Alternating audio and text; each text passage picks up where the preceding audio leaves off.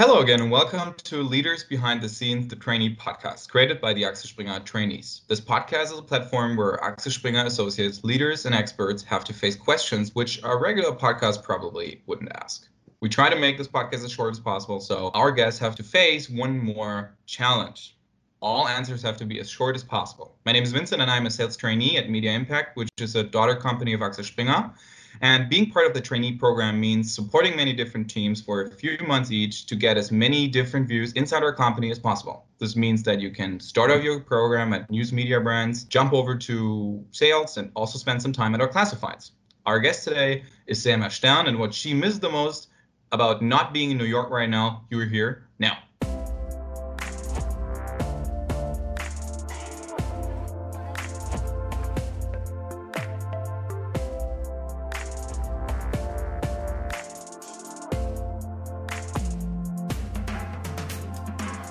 Selma, hi. Thank you so much for joining us today. Hi, thank you for having me. Yeah, how are you doing? Everything fine? Yeah, pretty good. Wrapping up an eventful year. You told me that you're right now you're in Germany and not in New York. I am, that's uh, correct. Well, we're glad to having you today, and uh, we're going to start off with our hot seat, meaning that we're going to give you some questions, and you got to answer as short as possible. You either decide between two different things, or you give us one word with the well your answer about the question. Sounds good. All right. Well, let's start you off with an easy one. Train or plane? Plane. Morning or evening? Morning. Bild or Welt? Mmm, tough one. Depends on the mood. All right. Business Insider US or Business Insider Germany? Well, I have to say Business Insider US. All right. What is the best thing about your job at the moment? My team. The worst thing about your job at the moment? Mm, the unpredictable nature of the COVID crisis. One other company you would like to work at? Interesting. I would probably want to see a fast growth tech startup from, you know, the beginning to the multi-billion dollar IPO like that. Right. Well, I I'm sure that is a very exciting journey they take or startups like that take. What is a thing you're really good at? I think I'm good at framing a problem what is the thing you're really bad at? I'm terrible at baking. All right. I noticed that in the last couple of weeks. you got a lot more time at home, spending time, you know, doing stuff you probably wouldn't do because no time at home. And exactly. then baking is one of it. Yeah, I tried and then I, I just gave up. Yeah, but I feel I definitely feel the same way about baking, honestly. The last question, what is your current job title?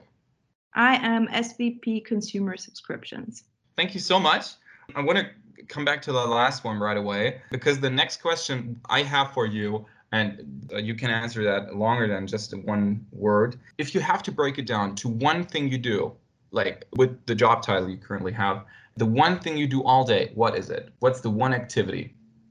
I would say the one activity is coordination, mm-hmm. making sure that an incredibly complex business challenge is organized and that we're working towards the same goal. Is there something you're currently optimizing? The one thing which would be optimized really gaining a positive impact on the work you do right now? Sure. There's actually one answer that comes to mind immediately. We are constantly A B testing or ABC testing uh, various aspects of our subscriptions product. And that's essential to, to what we do because there are so many small details that will make a difference. And the more we can test, the better we are. Well, that sounds really, really interesting, I gotta say. You are working from New York generally. Not yeah. right now, but in general. Yeah. Um, is there anything you miss about not being in New York right now? So many things. I love New York City so much, and especially now, the time before Christmas, the fall, and these weeks before Christmas are just beautiful there. And one thing I miss in particular right now is even though it gets really cold in New York, it's not as overcast as it is in Berlin. So it might be really cold outside in the winter, but the sun is out. Yeah. I've never been to New York in the winter, but it really sounds lovely, I gotta say. Yeah. How long you've been in New York from your start? So I moved there in September of last year. Mm-hmm. Well, well, that's over a year now. Yeah. But but was it one year in New York? total, or did you come back to Germany for some time, or? Not quite. Yeah, it was not not quite a year. I came back to Berlin a couple of months ago because of the COVID situation. but right. um, everyone is remote in New York at the moment. So Yeah. Well, too bad. That would have been the next question because you know everybody talks about, or I well, I, I don't know if it's my social media bubble or anything, but a lot of people on social media tell me like, well, New York is a ghost town currently, and I would be so interested in knowing from uh, a native, more or less, if that's true. But well, uh, another time probably. what I'm hearing from my colleagues in New York is that ghost town is probably a little overstated. There's still a lot, you know, a lot going on there. Uh, I'm, I'm Still not. New York City. It's still exactly. It's still New York City. There was outdoor dining for a very long time. I don't know if that's still happening because it's it's getting quite cold. But yeah, I'm sure New York will bounce back from this. Right. Your colleagues, did they tell you anything about? Is there a change of mood after the elections, or is there is there anything actually visible from or feelable from it, or is that just a myth we create here in Germany when we mm. think about the U.S. and their connection to their presidents and political system? My impression is that that was very real, especially the- Really? Oh yeah, especially the two weeks before the actual election were a very emotional time for for most of my coworkers, and you know, no no matter what your political views are, it's just such a heated situation. Yeah, and I think everybody's looking forward to the holidays, a few quiet days at the end of this Yeah. crazy year. It was probably a little a little crazier in the United States than it was over here. I believe that sounds true.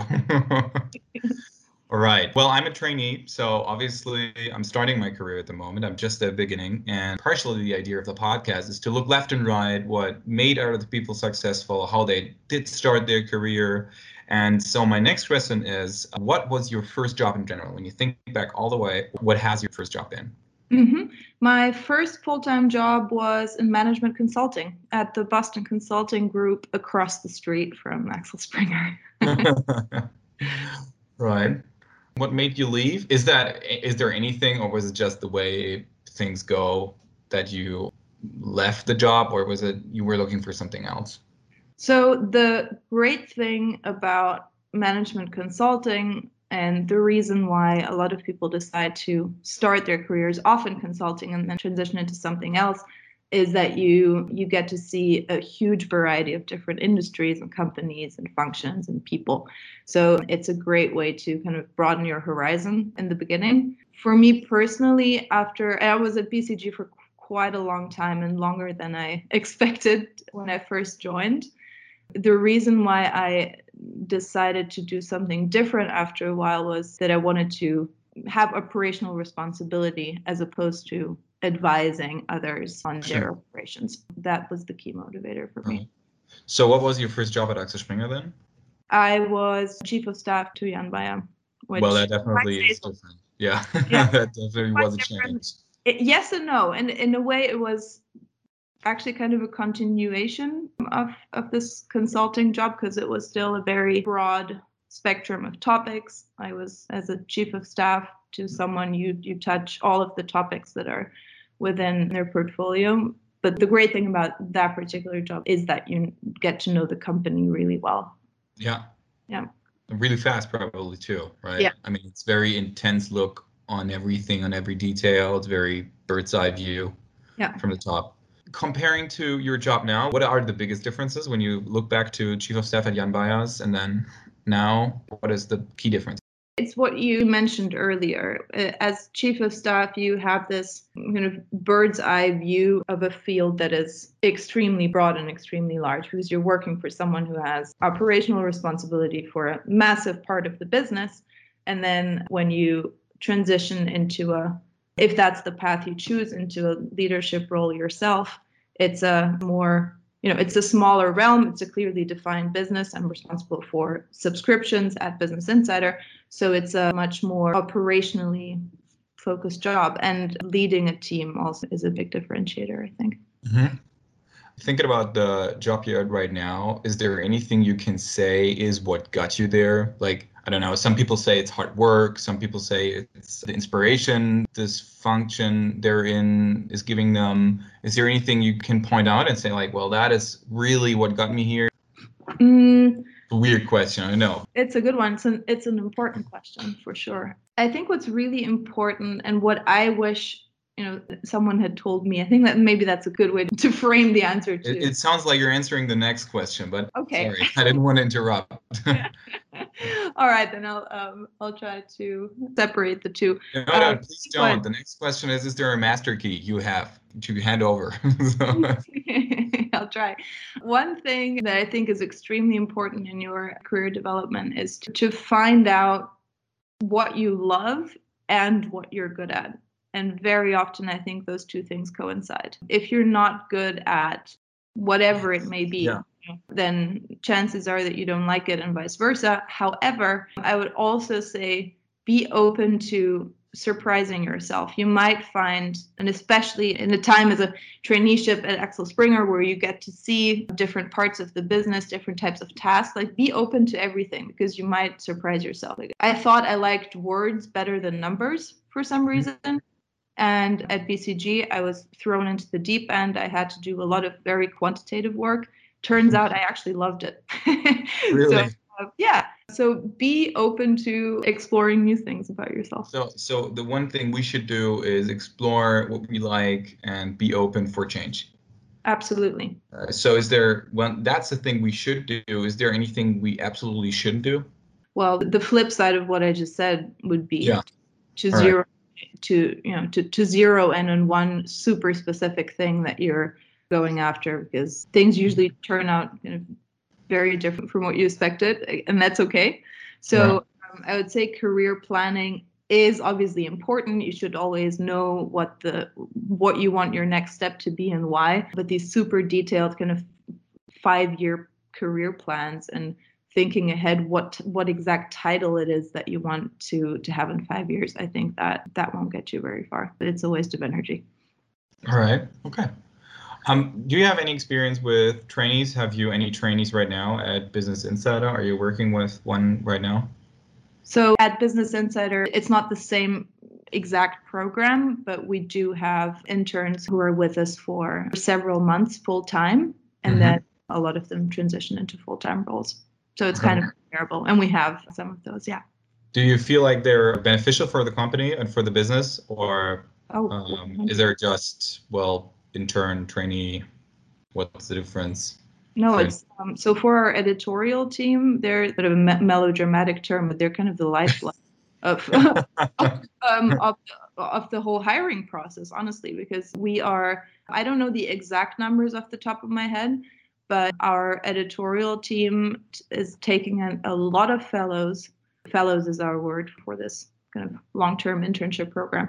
And a lot of them i would say the vast majority actually convert into full-time positions and that's how our newsroom grows. And especially with the very ambitious growth goals that insider inc. has for next year we couldn't do it without trainees and interns right. Well, that is very nice to hear. Last question: Would you consider also being open for having a German trainee, or not a German trainee, but a Axel Springer trainee from abroad? absolutely Yeah. yeah All right. Well, I probably get back to you about that. Well, not myself. Unfortunately, I'm done with the program now, but that is a great message for all trainees starting now. it's just difficult to get into new york right now but Yeah. So probably in a, in a couple of months. exactly exactly yeah. well, unfortunately, that's all the time we have for today. Thank you so much for being here with us thank you and for letting me ask you so much different stuff today. no problem at all For all out there listening right now, in case you have any suggestions for guests or any questions regarding the trainee program at Axel Springer, hit us up via our Slido 3744 or visit the Axel Springer career website. My name is Vincent, and this was Leaders Behind the Scenes, the trainee podcast. And we're already excited for our next episode, so don't forget to tune in again and have a good day and goodbye.